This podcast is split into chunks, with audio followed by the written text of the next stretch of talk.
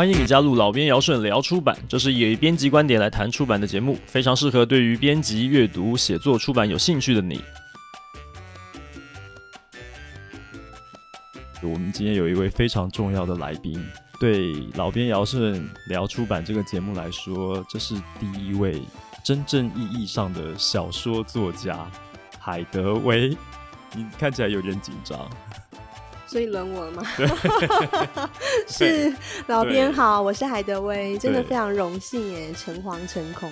说起这个跟海德威这边为什么会认识呢？其实是我们曾经当过大概一个礼拜的同学，不止一个礼拜吧。那个课程有两个月，好不好？每个礼拜见面。哦，我的意思是每个礼拜周末啊，对对对，对，就是只有两天，但是就是可能两呃，诶，有有两个月这么久，时间拉蛮长的啊，有这么久哦。但总而言之。就是那一段时间，每周每周都会见到面，对，对，所以这样加起来大概就是一个礼拜段，还是十十几天的时间，对对。所以曾经当过这个短暂的同学，那可以请你跟我们说一下，为什么我们是我们那个课程是在干嘛？你还记得吗？我记得啊，那是台北文学季，应该是二零一七的推理课程吧？对。对，我们在那边其实认识蛮多喜欢创作的朋友，有法务部的人员，嗯，有高中老师，是，还有武术高手，哎，你都有跟他们继续保持联系？就连友啊，我好像后来比较少，有点搞不太清楚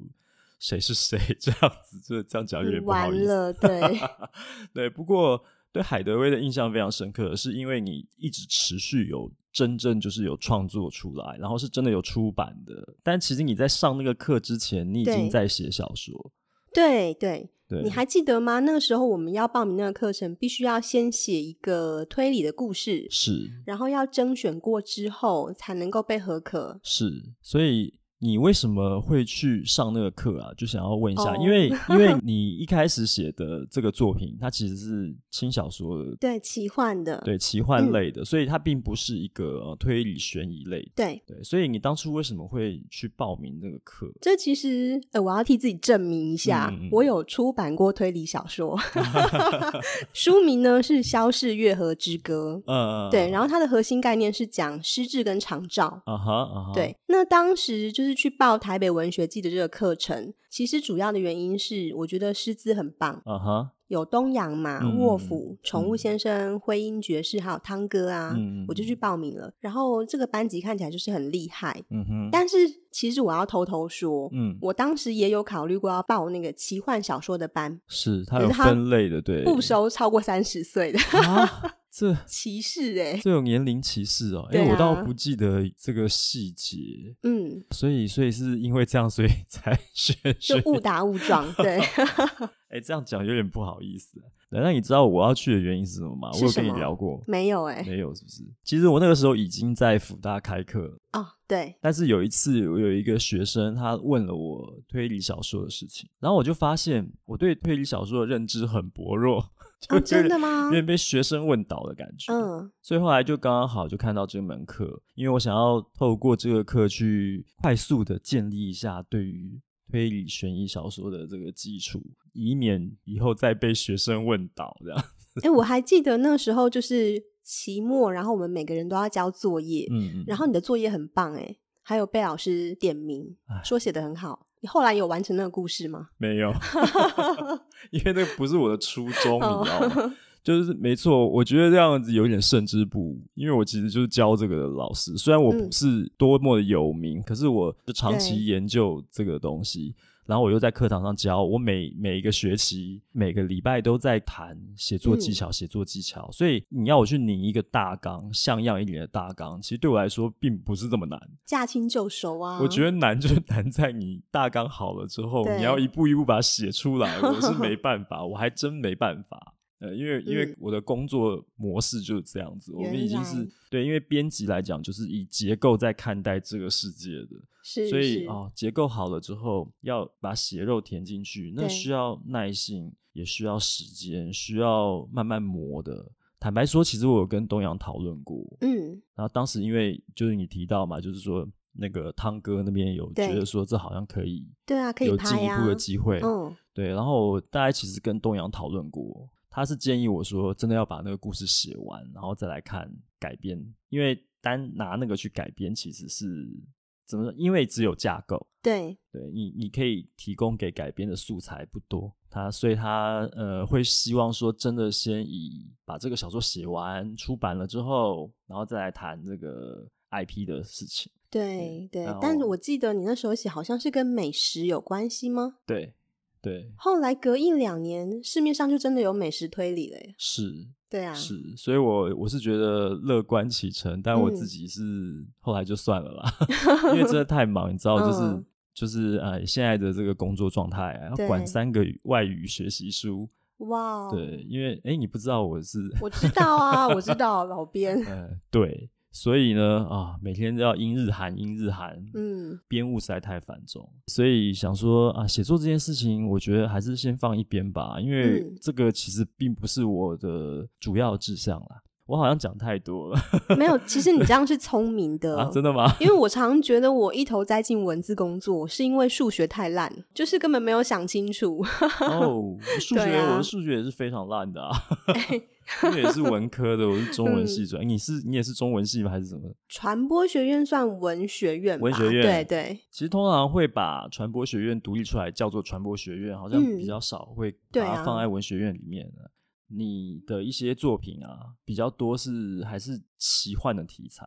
嗯，对。包括说后来就是因为你一开始那个轻小说是比较西方的题材，对。然后呢，你最近的这个作品现在销售表现好像很好，对不对？感觉上有比预期好。对，对，这段时间其实曝光蛮多的。哦，这本叫做《山神》。嗯，那在这之前呢，是那个我的虎爷好朋友。对，对，是比较就是少儿文学类的东西。对，感觉就是你书写的题材比较是从西方转到本土了。其实我并没有刻意要从西方转到本土，欸，哎。啊哈。对，因为我创作的过程就是先抓到一个灵感跟概念，嗯嗯，然后才去想我要怎么样把它写成一个故事。嗯哼嗯哼。那等一下我们再来好好的谈一下《山神》这本书。嗯、好的。因为呃，虽然说跟你当了一段时间的连友，可是其实对你的这个背景啊，嗯，不是这么熟悉。也想趁现在呢，请你跟我们的听众朋友们分享一下你的经历了哈。是。因为我们在这个书籍简介啊、作者简介跟网络上，其实可以查得到你有待过一些其他的行业。行业，你有在广告公司工作过？那因为你刚刚有提到你是新这个传播学院出身的，所以我想你可能呃跟你的经历大概也算是学以致用吧。你有在媒体采购，啊、然后你有做广广广告文案，对，反正有一个所谓产品经理的，那是在做什么事情？嗯因为我本身是大传系毕业，但大传系学的东西很广，嗯，像我有同学就去电影公司，然后有的同学是去电商公司，嗯，但我在毕业前就决定好要从事广告业，因为我喜欢写广告文案，嗯，所以一开始就是从广告文案做起。但事实上，我觉得自己一直都是一个广告主的角色，嗯，就是排预算，然后规划媒体跟版面。把自家广告安上去嘛，嗯哼，嗯哼，像产品经理，他就是一个产品的诞生，然后怎么样去找他的 TA，嗯，然后帮他做一个从头到尾的行销的规划，嗯哼，那也包括就是广告的采购跟铺陈这样子，嗯，都跟产品经理息息相关，嗯哼，嗯哼，好，这样其实听起来。跟我们编辑在做的事情很像，对啊，对，我常常跟我的编辑讲说，你们在编书，其实你们就是每一本每一本你手头上的书，你就是他的产品经理人。可是不晓得编辑有的时候好像会有一些观念，就是不认为书是产品。嗯、我最近刚好，我最近刚好就是有这个困扰，就是有一些有一些编辑太学者性格了吧，嗯、应该这样讲，所以他就会把自己在处理的这些知识内容无限上纲吧。好。那我们回过头来看你的笔名，对，是从《哈利波特》没错出来的，对，《哈利波特》的那一只猫头鹰，对，但是他把它翻成黑莓，对。我其实，在跟 B 编访谈的那一集，嗯、就因为最近《哈利波特》这事情闹得有点大嘛，二十周年的事情，跟这个 B 编在访谈的时候，其实有提到，呃，我觉得那个中文翻译我有一点不是很喜欢啦。不知道你有没有这样的感觉，就是，就是，所以我觉得，哎，它翻成黑美有点怪怪的。我一开始读的时候，其实就是全盘的接受这整个世界观，uh huh. 所以没有什么特别的感觉。但是后来我自己，嗯，想要把自己的笔名跟《哈利波特》的猫头鹰做连接，我才上网去查，发现好像在对岸就是用海德威，嗯、是，对，我就决定用这个名字。所以好，刚讲《哈利波特》二十周年，对，你自己本身是哈迷吗？我是啊，是你是这个。哈扣的哈迷，很、欸、很很很忠诚的哈迷。该怎么说呢？其实我自己有去大阪的环球影城朝圣，嗯，然后我甚至带那个奶油啤酒的杯子，嗯哼，还有魔杖回来，嗯嗯嗯。但我自己觉得这次的封面改版是还好诶，因为虽然有很多铁粉会觉得跟 J.K. 罗琳的构思不太一样，嗯，但我还比较在意就是 J.K. 罗琳。最近那个歧视跨性别者的新闻，嗯，是是，是，对，所以封面的部分倒还好，我自己觉得可以把作品分开来看啦。嗯，而且老实说，偷偷告诉你，嗯，我觉得这还不是最丑的，我心目中有最丑的封面。最丑的封面是什么？你有听过吗？真的很丑，是不是完胜？好，这个嗯，确实是这样。对对，但是我觉得可能不是说他画的好不好看的问题吧，嗯、因为像我访问过 B 边啊，访问过香菜啊，他们就是哈利波特第一集出来的时候，他们就是跟哈利波特同年哦，所以对他们来说，你是说出生同年吗？不是，是哈利波特第一集的时候，他十哈利波特这个小男孩是十一岁嘛？第一集登场的时候，他是十一岁，我都不好意思说我已经要念大学了，我都已经大学要毕业了。但是对他们年轻的朋友们来说，他们跟哈利波特同年，一起长大，所以一起长大的，所以他们对这件事情看得很重。嗯，那这样听起来，感觉你对那个封面没有太大意见，可能对啊，还好世代的关系。有哎、欸，怎么这样讲？我受伤了。不要这样，不要这样，不要这样，你还是很年轻的啦。嗯、当然，这个是题外话了哈，但也是跟你的这个阅读的趋向有关吧？对，哈利波特对你进入小说创作应该有蛮大的影响吧？我猜。嗯、呃，对，其实《哈利波特》算是我第一部热爱的奇幻小说，嗯，然后也入门吧，所以之后我就开始看《魔戒》啊，然后甚至到最近最近期的《冰与火之歌》、《饥饿游戏》，嗯，还有《新迷档案》，嗯，它不过比较算科幻类。所以我，呃自己是因为奇幻小说，然后才想要写故事的。就是刚刚提到的那些是那些小说之外呢，你最近还有读到什么可以推荐给我们听众朋友的书吗？嗯，其实我个人也蛮喜欢奇幻以外的小说，像是那个《追风筝的孩子》，嗯，卡德勒·胡塞尼，他的书我都有收藏。哦、嗯，然后华文小说的话，我这一两年最喜欢的是陈思宏的《鬼地方》。哦哦，他刚得奖嘛？对对对。但我自己想要推荐的一本书是，呃，有一本他的行销其实做的比较少，嗯、然后比较冷门，但真的很值得一读。嗯，就是天培出版的《完美小孩进化论》。嗯哼，哦，uh oh. 对，他其实有一点反乌托邦，嗯哼、uh，huh. 那大概是说政府帮每一个小孩打乖乖针，嗯嗯、uh，huh. 让小孩子变成服从性很高的乖乖牌，嗯嗯、uh，huh. 但我觉得就是这个故事本身写的很好，然后很流畅、很幽默，uh. 笑点跟哭点都有，嗯哼、uh，huh. uh huh. 更重要的是，我觉得其实这反映到我们的社会制度，uh. 其实也是要求齐头式的平等，嗯哼、uh，huh. 那比较难去欣赏每个孩子的独特性，嗯哼、uh。Huh.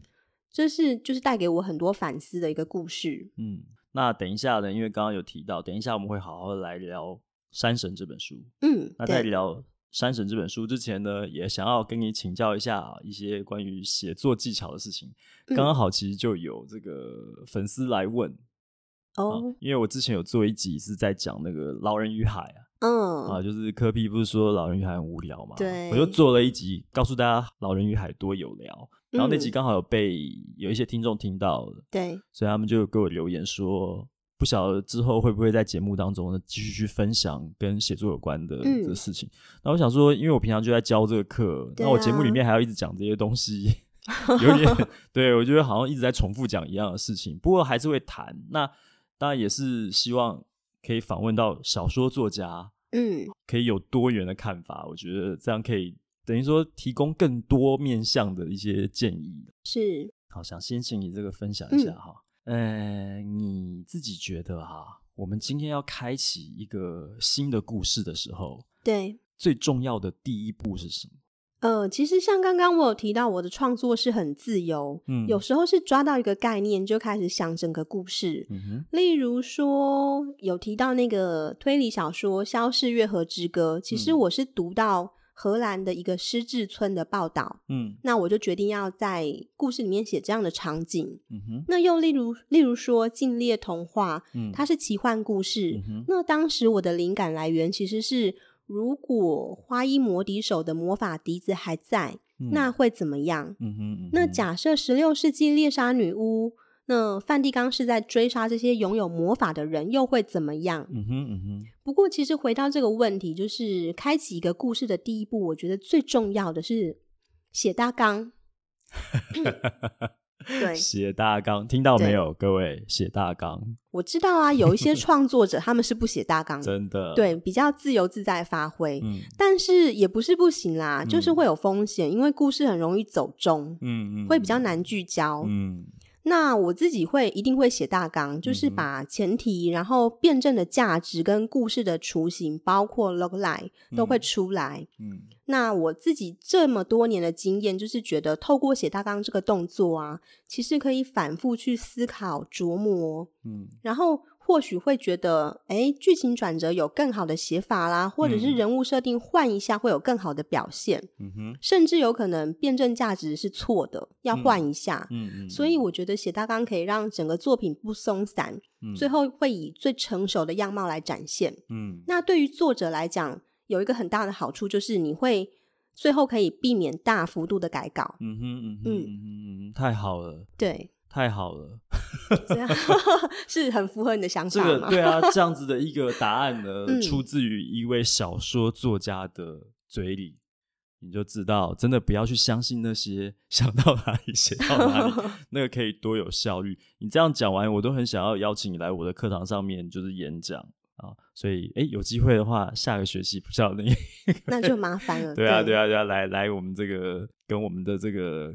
莘莘学子们啊，耳提面命一番啊！真的改稿真的很痛苦。真的，我跟你讲，真的遇过太多太多修我这门课的孩子啊。对，在我呃下课的时候跑来，老师为什么一定要写大纲？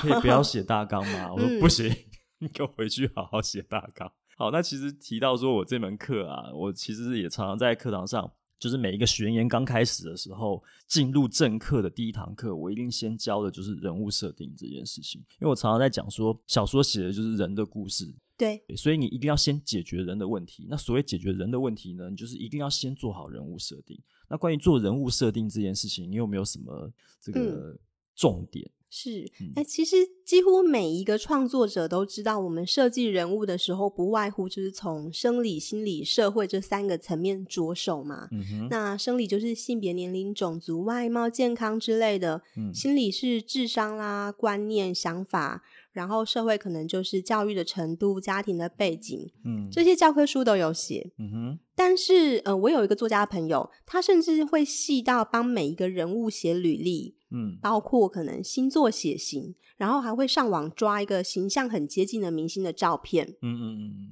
但是我自己最近发现了一个很有趣的问题哦，嗯，就是写作工具书都会教我们不要写太平凡的人，因为平凡人很无聊。这个人的角色一定要很鲜明、很立体。但是呢，事实上最近被影视化的一些故事，我们会发现角色都很接地气耶。嗯。就是电视剧里面的角色是很接近呃现实生活的，然后反而很受欢迎，让观众觉得连结更深。嗯哼，那老编你觉得怎么办？我觉得是这样啦，嗯、他那个形象很接地气，可是他一定有一些特质是被放大的。是，那你你提到说一些接地气的角色，我不晓得哎、欸，我不晓得你看到的是哪些？我觉得可能。我的婆婆，我的婆婆，这个我不太清楚。那如果是《俗女养成记》的女主角呢？也蛮接地气的，蛮接地气的，对不对？但我觉得她有，她有做到一些角色跟一般人还是不一样的地方。嗯，哦，就是说，嗯，比方说他对于事情的执着吧，对，那其实有点异于常人。所以我觉得，呃，人物设定当然平凡小人物可以，可是这个其实我在课堂上也也有提到两个重点。嗯，就是认同跟执着。对，就是你要让读者很认同这个角色，那不只是这样而已，你要让你的角色够执着。嗯，所以去放大他的一些特质。对，那我自己在写作的时候，其实有发现另外一个重点，就是、嗯、无论你怎么样去设定你的角色，那重要的还是你必须要更深入去挖掘他内心的冲突跟挣扎。嗯哼，这个说来简单，其实不是很容易，因为我们很难完全去同理其他人。嗯哼，嗯哼，对，我觉得如果能够更深入的话，让角色也会比较有发挥的空间。嗯哼，嗯哼，像我刚刚提到认同那件事情，其实它里面就包含了同理。就你要让读者能够用同理心去看待你的小说主角，对。对，同理之外呢，你也可以用另外一种方式，是你让读者钦佩你的主角，比方说亚森罗平，嗯。啊，比方说人魔这个汉尼拔医生，哦，他们可能就是一些具有呃高超能力，然后会让会变成一种偶像，然后让读者可能会去钦佩他们，这也是一种认同。对，那同理心当然就是同理同情，然后能够代入这些事情，其实蛮重要的。嗯，那接下来想要请教的呢，就是说啊，其实我是没有真的把《禁猎童话》全部看完，嗯、啊，但是在我的印象当中，其实它就是必须讲，就是你写的比一般我接触到的轻小说还要来得顺畅许多。就是可能也没有这么这么的轻小说的感觉，因为顺畅这件事情蛮重要。其实它根本就不是轻小说啊。对对对对，要这样讲的话，其实它根本，因为它就是被包装成这样。对。所以当你是以一个轻小说的心态去看它的时候，你会觉得哎，不太一样。就就我的感觉，嗯、就是顺畅，那个易读性很高，就是可以顺顺的一直把它看完。这点其实很多轻小说做不到。讲到这一点，就是想说，因为。我们台湾人啊，要写这种西方题材啊，其实我是觉得是有难度的啦。那我觉得你你《禁猎童话》其实大概有做到那个感觉。但我觉得有一个更厉害的就是那个陈浩基，嗯，我最近在读他那个《魔笛》，对，哦，他就是真的是很厉害。我觉得他他怎么他可以写出来那种看起来很像是翻译书，嗯，哦，但其实他是你你如果看过他其他的小说，你就知道，对，就是他其他小说不是长那样。他的语气不是那样，对，对，不对？不是那样。那偏偏到魔笛这一本，嗯，你怎么看都会觉得他好像是翻译过来的感觉，嗯，所以他其实揣摩到了一个翻译翻的很顺畅的这种技巧在里面。是，所以以你来讲好了，就是说，如果要去做这样子的写作，嗯，你觉得要克服哪些困难点？困难点，啊，才能写出就是说真的很像这种。流畅，但是又不像是说翻的不好那种感觉。对，其实我觉得你常常读什么，你自然就会写出什么。嗯，例如说习惯读日本那边的翻译书，可能写出来就会有日文的口吻。嗯，那如果是常读欧美的翻译书，就会比较有那边西方的口吻吧。嗯嗯。所以其实对我来讲，就像讲话一样啊，你讲中文的态度跟讲英文可能就会不一样啊，即便你是同一个人。嗯嗯。那《禁猎童话》其实是我第一部长篇小说，所以对我来讲不会那么困难，因为写的都是熟悉的东西，嗯哼，像音乐、魔法，我反而觉得写不熟悉的东西比较难。嗯嗯。但现在再回头看，当然还是有很多要改进的地方，嗯，但我觉得反正就是当做经验累积，也没有什么不好啊。因为走过的路、叠过的跤，就是目前此时此刻的养分吧。对，就其实就像你讲的哈，这个《禁猎童话》这本书其实。真的要说它是轻小说，我觉得其实也不太它不是，真的不是，嗯、它比较像是那种呃青少年冒险 YA 小说。对，这种东西其实在国外非 常非常的红，嗯。其实国外有非常多版品是这样子，可是很多我跟你讲，其实很多类似这种国外的这种 YA 小说，嗯、翻成中文进到台湾来，其实表现的都不是很理想。嗯，蛮蛮多就是其实是失败，因为我觉得它可能是在翻译的过程当中。实在是搞不太清楚，你到底是要给谁看？嗯，因为好像国外的青少年跟台湾的青少年在阅读取向上面好像有点不一样。嗯，那加上这个出版社的包装啊，它有时候可能 TA 就设定错了啊。对对，像呃，其实像这个《决战王妃》是不是？哦，它其实是它卖的不错，它其实对它是卖的很好，它其实是 YA 小说。对，但是。在台湾卖的很好，然后在台湾的包装方式跟他后来打到的 TA 其实有一点偏掉了，是不是，有点像罗曼史啊？呃，他其实怎么讲？他其实有点像是那种真人实境秀。哦，就是其实是一一帮人在竞争的那个感觉的东西。那阵子刚好流行，对对对。但是它其实本质上在国外其实是青少年嗯为主的，嗯、因为我们常常在收一些国外版带推荐的书啊，有的时候真的会看到很多这种青少年小说。但是我们常常都会在想说，如果要把它引进到台湾的话，要怎么包装才会对？那其实说实在的，嗯、据我所知，有很多不管它有没有卖好啊。你回过头去问那个编辑，他可能都不是这么确定当初为什么要这样做。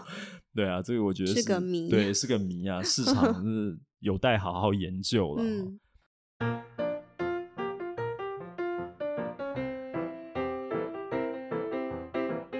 出版人小聚十一月场，十一月二十五号礼拜三晚间七点三十分，在 We Talk 维特空间。这次的主讲人是新经典文化的总编辑叶美瑶女士。欢迎大家踊跃参加活动，详情请见出版鲁蛇碎碎念、边笑边哭以及老编姚顺的出版手账等脸书粉丝专业。如果你喜欢老编姚顺聊出版，你使用的是 SoundOn Apple Podcast 或 Google Podcast 的话呢，请帮我按订阅；使用 Spotify 的话呢，请帮我按关注，这样就不会错过每一集节目的发布了。如果你是使用 Apple Podcast 的话呢，希望你可以帮我打五颗星、写评论。告诉我你还想要知道哪些和出版有关的话题，也希望你可以把这个节目分享给更多对出版有兴趣的朋友们。另外，我的脸书粉丝专业和 Instagram 都叫做老编姚顺的出版手账，我时常会分享许多和出版、编辑、阅读、写作有关的工作经验、方法和趣闻，欢迎你来追踪、按赞。好的，接下来请继续收听下半段的节目。好，那后来呢？你？其实刚刚前面我们有提到，就是我觉得是回到本土的题材了。可是对你来说，好像你觉得没有太大的差别。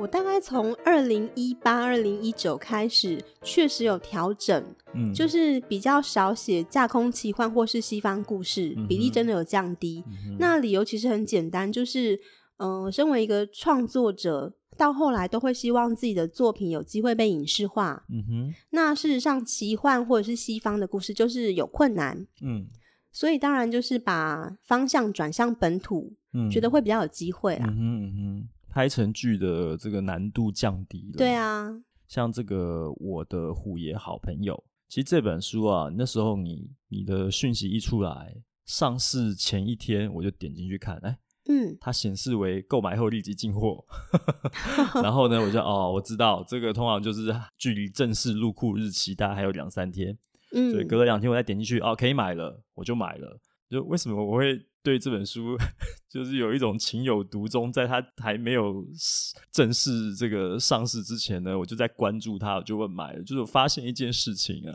就是这个男主角跟我外甥是同名同姓，真的很巧哎。然后那时候我就买回来之后，就把他的名字拍下来，然后我妹妹就看到了啊，我儿子是男主角啊。他还蛮得意的，可是我说，呃、欸，你要先看一下这个故事，这个小孩可能一开始际遇有点悲惨，对，不过是 happy ending，对，就还好 后面是 happy ending，可是一开始是有点惨的。他是一个、嗯、呃，他是国中生，对不对？嗯，我记得他好像剧情里面是国一刚入学，然后被国三的学长欺负，对，真的是考我的记忆力，你写了吗？你怎么不记得？好像是哦，嗯，对啊，那我想要问一下，就是说、嗯、这个写作题材，你除了刚刚提到说，哎、欸，可能本土的题材在影视改编上可能有有机会吧？但除了这个之外，有没有进一步其他层面的一些情感投射，还是什么？对，其实，在写我的虎爷好朋友那个阶段，我刚好在小学担任故事志工，啊、那前后有三年的时间，啊、所以每个礼拜都会进班讲故事，然后就看到很多目前学校的现况。嗯，那其中当然就不乏那种问题家庭的小孩啊。嗯哼，我甚至曾经在印象很深刻，在一个农历年前已经放寒假了，然后是寒流的时候，嗯、我带我们家小朋友。要去吃涮涮锅，uh huh. 看到他的同学一个人坐在路边吹风，然后就傻傻的瞪着马路，uh huh. 因为他们家没有人，uh huh. 然后他爸爸每天都很晚回家，uh huh. 对，所以我就会特别去关注这种就是好像跟一般孩子不一样的小朋友。是小学几年级的孩子？当时只有小二，小二，然后家里面就没有人啊。晚餐时间，对，他都是一个人。啊、然后有时候我会遇到他，我就买便当给他吃。嗯，然后发现他就是没有人管啊，嗯、也不会去刷牙洗澡。嗯，对，这么可怜啊。对，所以我就想说，我要写一个故事，是希望能够让小朋友知道。也许你觉得你很孤单，嗯、但是也许你觉得孤立无援，嗯、或许有你没有注意到的人正在关心你。嗯哼，嗯哼，就是透过这个故事，可以带给小朋友一些温暖。嗯哼嗯哼，所以你写我的虎爷好朋友一开始想要写的这个起心动念的契机，就是来自于日常生活中的这些观察。对。那其实像最近就是山神出来之后，有一些书评嘛。Uh huh. 那有一个是我的朋友，嗯，邱长廷写的。Uh huh. uh huh. 然后我觉得他有写到一一段话，是让我觉得很感动。他说，每个创作者都会有自己的语气，是，就是他在读我的作品，他会觉得里面都会有。比较温暖的感觉，嗯哼，嗯哼，那这也刚好符合，就是我真的很希望能够带给读者的感觉。这个其实也就是你跟一般年轻的创作者最大的不同的地方，来自于生活的体验。我觉得这点其实蛮重要的，嗯、因为你已经有小朋友了，然后你会看到这些，我觉得应该就是也就是同理吧，就是就是对于社会的一个关怀。嗯、其实这个东西在写作上面是很重要的，但是我发现就是年轻的孩子们。比较少关怀，可是比较多这种战斗的感觉，嗯、就是可能学运啊，或者是去抗争啊、哦、这些事情，他们还蛮有兴趣。可是我常常提醒他们，就是说你要看到你抗争的背后，其实很多应该是来自于对于各个阶层、各个族群的关怀，嗯、就是不要忘了那件事情。对，但有时候这就是需要生活的历练吧。嗯、我们在二十岁的时候也很愤世嫉俗啊，至少我是啊。哎、欸，我想顺便问一下，就是我的虎爷好朋友，嗯、这虎爷其实台湾民间信仰里面很重要的一个一个神祇吧？对，哦，他都在那个土地公的那个桌子下面，这样子小小的这样子。对，所以你是怎么会想要用虎爷这样的形象？嗯、其实这个灵感是来自于我希望，呃，这只狗狗。它好像是虎爷，但它其实不是虎爷，对不对？对，用这样子一个悬念的转换来当做这个故事的高潮。嗯，所以如果看过这个故事就知道，其实他他没有真的去。比方说像红衣小女孩那样，就是虎爷 还会变身什么？其实没有，对，因为从头到尾其实不是在讲玄学的，对，对，他只是真的就是因缘际会下遇到了一只狗，那这只狗他们取了名字叫虎爷，这样子，对，就是有有那样子的一个怎么讲，算是缘分吧。但是你没有特别的要去像之前就是可能比较奇幻这样去去处理这个题，对，色彩比较淡。好，提到山神。最近的这个是你最新力作了啦，嗯，真的是刚刚也提到说，比你预期的还要好。你你之前对它预期很低吗？为什么？其实我我看到呃整体包装跟它在通路上面的曝光，再加上你最近这个媒体的这个邀访，其实蛮多的，我就有一种感觉，嗯，就是海德威要起飞了，真的要真的要起飞了，是要。高飞了，飞得很用力，飞得很用力，感觉透过山神这个要好像要翻倍成长的感觉。其实这一部作品也真的是很用力耶，嗯，因为刚完稿的时候，编辑也很担心，毕竟全省只有一千多个巡山员嘛，就算一人买一本，也只能够一刷，嗯、所以我们很担心它是一个小众的市场。呃、我相信老编你一定也会担心吧，就是到底谁来买？我觉得市场有多大？嗯，怎么说呢？就是本土题材，其实我觉得，嗯，再加上最近的社会氛围，嗯，我可能会相对乐观一点点。是，但是至于它首刷量是多少这件事情，嗯，就不方便在这边讲，对不对？嗯，但一般其实说实在的啦，就是我们真的在编辑台上看文学作品的首发量，本来就是。跟这个一般使用工具书来比，你就直接先砍个一千再说吧，这样的感觉。嗯、对对，但是这部我觉得真的是以现在的表现看起来，应该是实至名归吧？其实我觉得应该可以更好。嗯、呃，其实我们在后来有发现，就是除了林务局的朋友们，嗯、真的都非常支持。因为我有听到，就是有林务局在坐办公室的人，他们就说：“哎、欸，我们办公室团购十本啊之类的。嗯”还有就是有很多山友很支持、欸，哎，是对喜欢户外活动的人会去看这个书。嗯哼。那有一次我在台北办新书分享会的时候，我甚至遇到一个攀岩高手，嗯，他就说他其实会知道这本书，是因为他出去外面爬山的时候，然后遇到了女生的巡山员，嗯、然后推荐这个书给他，嗯哼，对，所以他呃，山神这个作品其实推广的效果比我们预料的还要好很多，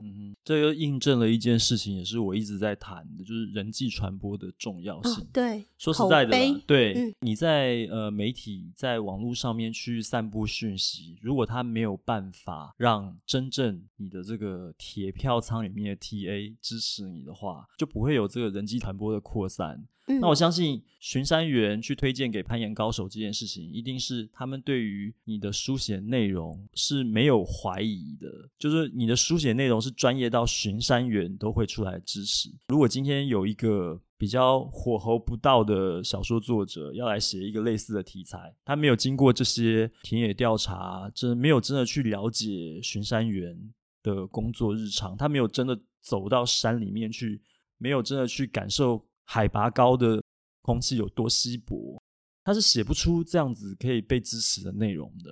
这点其实你，嗯，你是怎么想到说要用这样的题材？是因为跟你的弟弟就是巡山员有关嘛？对啊，对，我每次都会讲到，就是都是因为我弟啦，我弟 他就森林系毕业的啊，然后后来去南投那边的台大实验林。担任了一年的巡山员，嗯、那刚好那个阶段也是我写作呃两三年之后了，嗯、所以我就想说，我可以来挑战看看我完全不熟悉的领域。说不熟悉，可是你写出了真的没有被这些真正专业的人洗脸的内容，这很厉害。所以弟弟给了你很大的帮助嘛。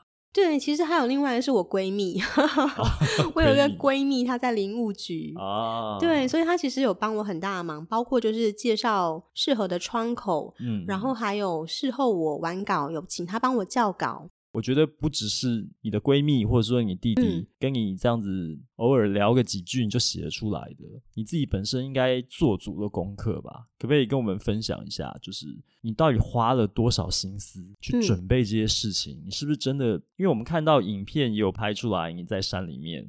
的样子，哦、对，对，那影片之外，你是不是真的就是有亲身去体验过这些？嗯、我大概从二零一九年的五月决定要写巡山员的题材，嗯，然后先其实先是去图书馆借书，嗯哼，只要是跟山啊、玉山有关系的书都借来看，嗯、然后上网查资料、看电影，呃，有一部。美国的森林救火队的电影我很推荐，然后我也看了一些比较专业的粉砖，就是巡山员自己在经营的。嗯，嗯，大概在六月的时候，我先访问我弟弟，然后七月的时候呢，我就去访问林务局的保林科窗口。嗯，保林科这个单位就是负责掌管巡山员的单位。嗯哼。然后我也在七月三十一号的时候参加林务局举办的世界巡护员日论坛的活动。嗯哼，到八月的时候我就去南投做田野调查了。嗯，所以其实，在其他的访谈中，我都说，呃，实际密集的工作时间大概是四个月到半年。嗯嗯，但加上前置作业，断断续续，其实也有八个月。你这样算快了耶！嗯、就是你花八个月的时间。但我是全职在写作啊。啊说的也是。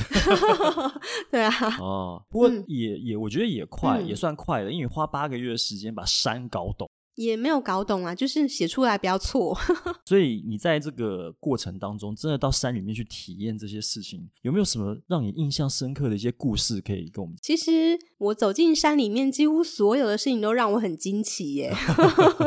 对，每每每一件事情的印象都很深刻。对啊，对啊。虽然我自己没有跟着他们去深山特潜去野营，嗯，但我有住到就是海拔两千三百公尺的分站，嗯，去感受一下他们值班的时候没水没。店的宿舍生活，嗯哼嗯哼。那其实像我自己过惯了便利的都市生活，我会觉得要劈柴烧火去取暖，然后睡在很简陋的宿舍里面，嗯，这都是很惊奇的，嗯哼。甚至晚上睡觉还会听到原住民打猎的枪声，哎，哦。然后我、哦、呃去田调的时候，很巧就是遇到一个巡山员，他抱了一只小山猪回来。嗯哼，他就在林道上就捡到一只跟母猪走散的小山猪。嗯，然后巡山员大哥很可爱啊，我就说：“哎，大哥，请问一下，那个小山猪有这么好抓吗？怎么就抱回来了？”嗯，大哥就说：“就跟你一样很菜嘛。” 我觉得他们很可爱。然后甚至是那个蜜蜂。停在头发上，我会有点呃吓一跳。然后大哥就说：“不要怕，那自己养的啦。”哦，哎，那附近是有养蜂的？没有，没有，就是自然环境里面自然的野蜂这样子。对对，但是它不会攻击人吧？蜜蜂不会，蜜蜂其实不太会攻击人。对，嗯，只有虎头蜂好像才会主动攻击人。对，比较危险。我们平常看到，其实居家也蛮常见的一些什么长角虎蜂啊，哦、对，那看起来很惊悚的。其实他们非常温驯，对啊，对啊，所以其实，在填调里面真的收集到很多精彩的故事，然后我就把这些故事编织进我的小说里面，嗯哼，所以会非常的写实，嗯、对。对，这简直就好像是真实发生的事情一样，因为真的就是真实发生的、啊，真实发生，然后呃，因为真实的事情非常多的具体细节，所以可信度极高。对，那我刚刚说到那个就是抓到小山猪的巡山员，他也很有趣哦。嗯，我当天遇到他，他才刚休假回来上班。嗯，那为什么请假呢？就是因为他有一天在骑野狼巡山的时候。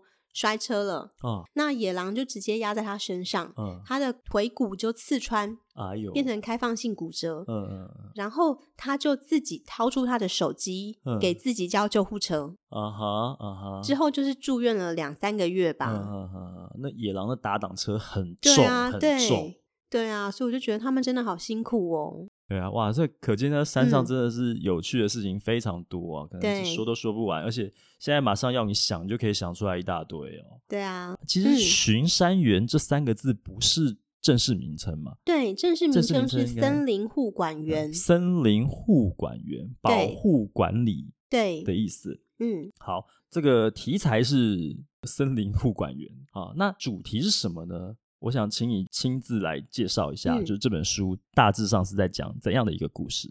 其实我们把它设定为是一本巡山员的职人小说，但它内容是典型的成长故事。嗯、就是我们的女主角，她是大学的园艺系毕业，嗯，然后她的父亲也是巡山员，嗯，但是因为父亲在她小时候常年不在家，然后大部分时间都在值班。所以其实他内心里面是有挣扎的，因为他对父亲这个形象是很崇拜，但是到了青春期的时候，又觉得因为父亲不在家，所以母亲有诸多的抱怨。嗯嗯，他的心就比较偏向母亲那一边了。嗯哼，到他成年之后，他就想说：那为什么爸爸会呃选择工作，而不是选择我们？嗯嗯，在我的童年缺席，那又为什么他会常常耳提面命告诉我说？你不行啦，你没有那个办法在山里面生活。那他就想说，我也想要去试试看，我能不能？然后我也想要去了解爸爸为什么这么爱山。嗯，所以他就考取了巡山员。但是以巡山员来讲，他们有大部分的比例都是男生吧，九成哦，是，只有一成是女生。嗯，所以当这个年轻女孩她到了工作站，发现就是其他的同事对她的态度并不是很好。嗯。一方面可能觉得她太菜，然后一方面觉得她是女生，所以觉得她不行。又或者男生可能会对女生就是包容多一点，他就觉得自己没有受到平等的对待。嗯哼。那在其实整个故事是横跨春夏秋冬，然后经历了各式各样巡山员可能会面临的困难，像是抓山老鼠啊，然后扑灭森林大火之类的。到最后，他真的用他自己的努力证明他的能力。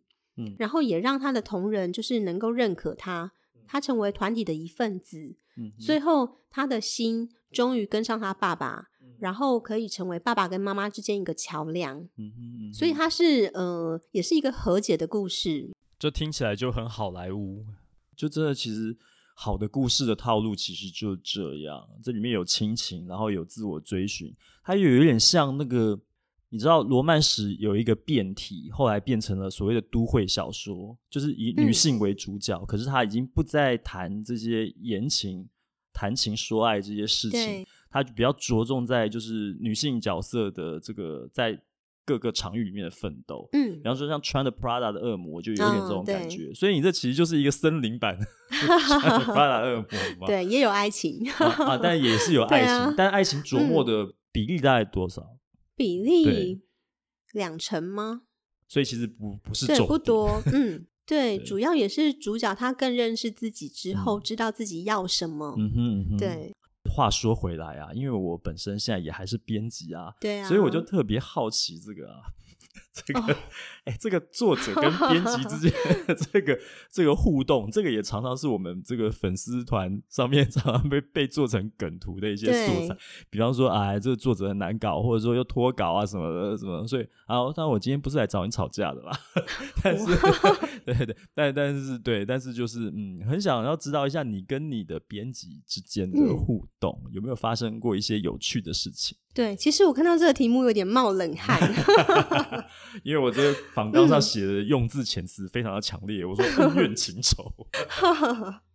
但是我确实有听过我其他的作者朋友跟编辑处不好，嗯、有人可能是吵架，有的是被冷冻，嗯，但我自己是很幸运，我都遇到很好的编辑耶，嗯、真的都很照顾我，很听我。我有听说过有一种编辑就是会。逐字逐句挑剔作者产出的作品，嗯嗯，你是这种编辑吗？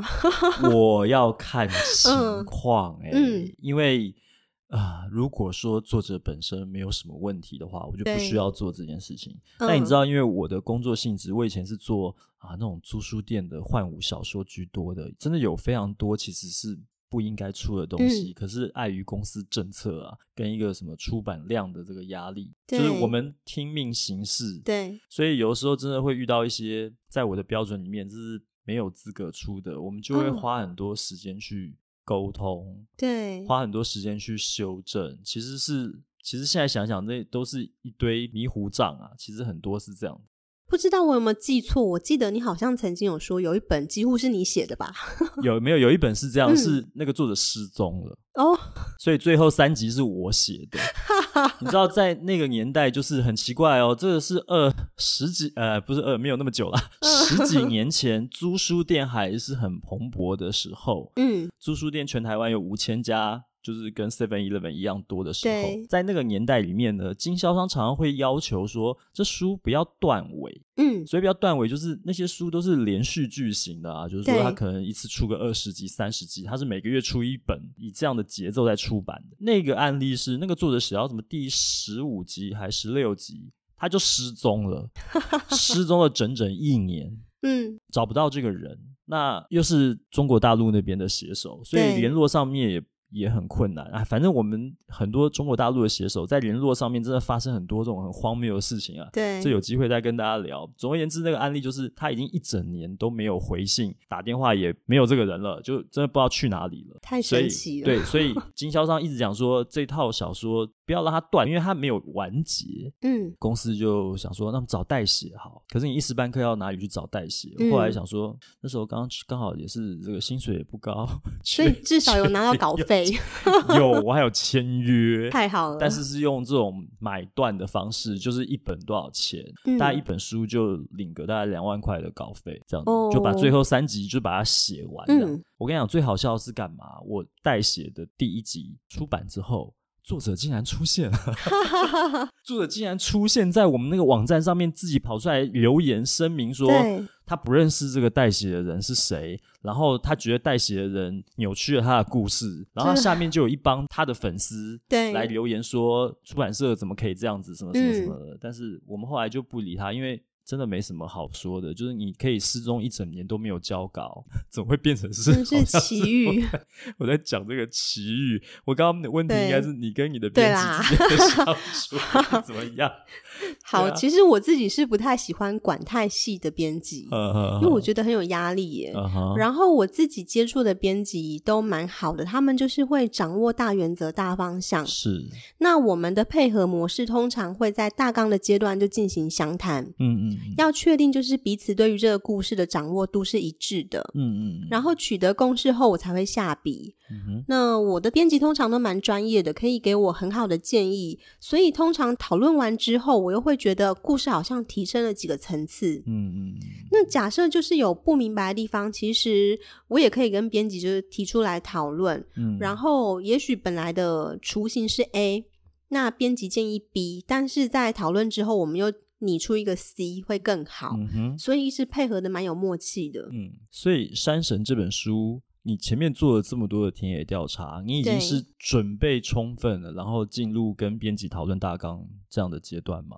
对对哦，那呃，其实另外一方面是我自己的自我管理也很严格，嗯，因为我还蛮尊重编辑，我也不会脱稿，所以我会觉得人是互相的啦。真的，我们今天如果每一位小说作家都像你一样，可以花八个月的时间去把 田野调查做好，然后做了这么充实的功课，去访谈了这么多人，真的走到你要书写的那个题材里面去体验这一切，然后又自我管理这么严格哦，那我相信。编辑是没有道理跟作者处不好的哦，有很多处不好，其实常常就是像我刚刚提到那个案例，嗯、你可以人间蒸发这么长一段时间，对，那太扯了啦。然后发动自己的亲卫队去攻击出版社，嗯、各种，然后不然就是上网抱怨什么版税太低啊，什么一堆，然后自己对出版业到底在干嘛又没有什么了解，其实很多事情是这样子来的啦。哦、那，那个我有听过，对啊，那个，但我相 信你就。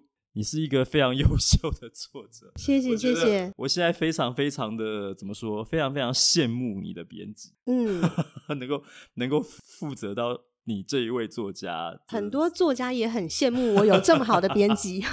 真的，哎、欸，那改天我们看要不要请这位编辑、嗯、真的 来现身说法来来来聊一聊。但我不认识你的编辑，我不晓得啦。对，嗯、但是看以后有机会，不晓得啊，这都可以在好以后后续我们再保持联系，看看能够做一些安排的话也不错啦。哈。嗯，好，那最后最后呢，想请你跟你的读者。或者是我的听众，嗯，好，来讲一句你心里面的真心话，什么都可以，做一个总结。好，好，那我的这一句话，我想要就是呼应我最近的作品《山神》，嗯，因为它也是主要的精神，就是希望更多人能够看见保护山林国土的巡山员嘛，嗯，然后一起爱惜我们的宝岛啊。所以我的这一句话是：土地是向后代子孙借来的，不是向祖先继承来的。嗯，那希望我们都可以共同的维护自然环境。嗯，不然世界末日来临的话，大家都完蛋啦。OK，嗯，好，金玉良言，非常感谢海德威今天，谢谢老编，今天在我们的节目里面呢，哇，谈了非常多，我觉得收获很多啊。好，那最后呢，也不要忘记了要这个帮你宣传一下你的脸书粉丝专页。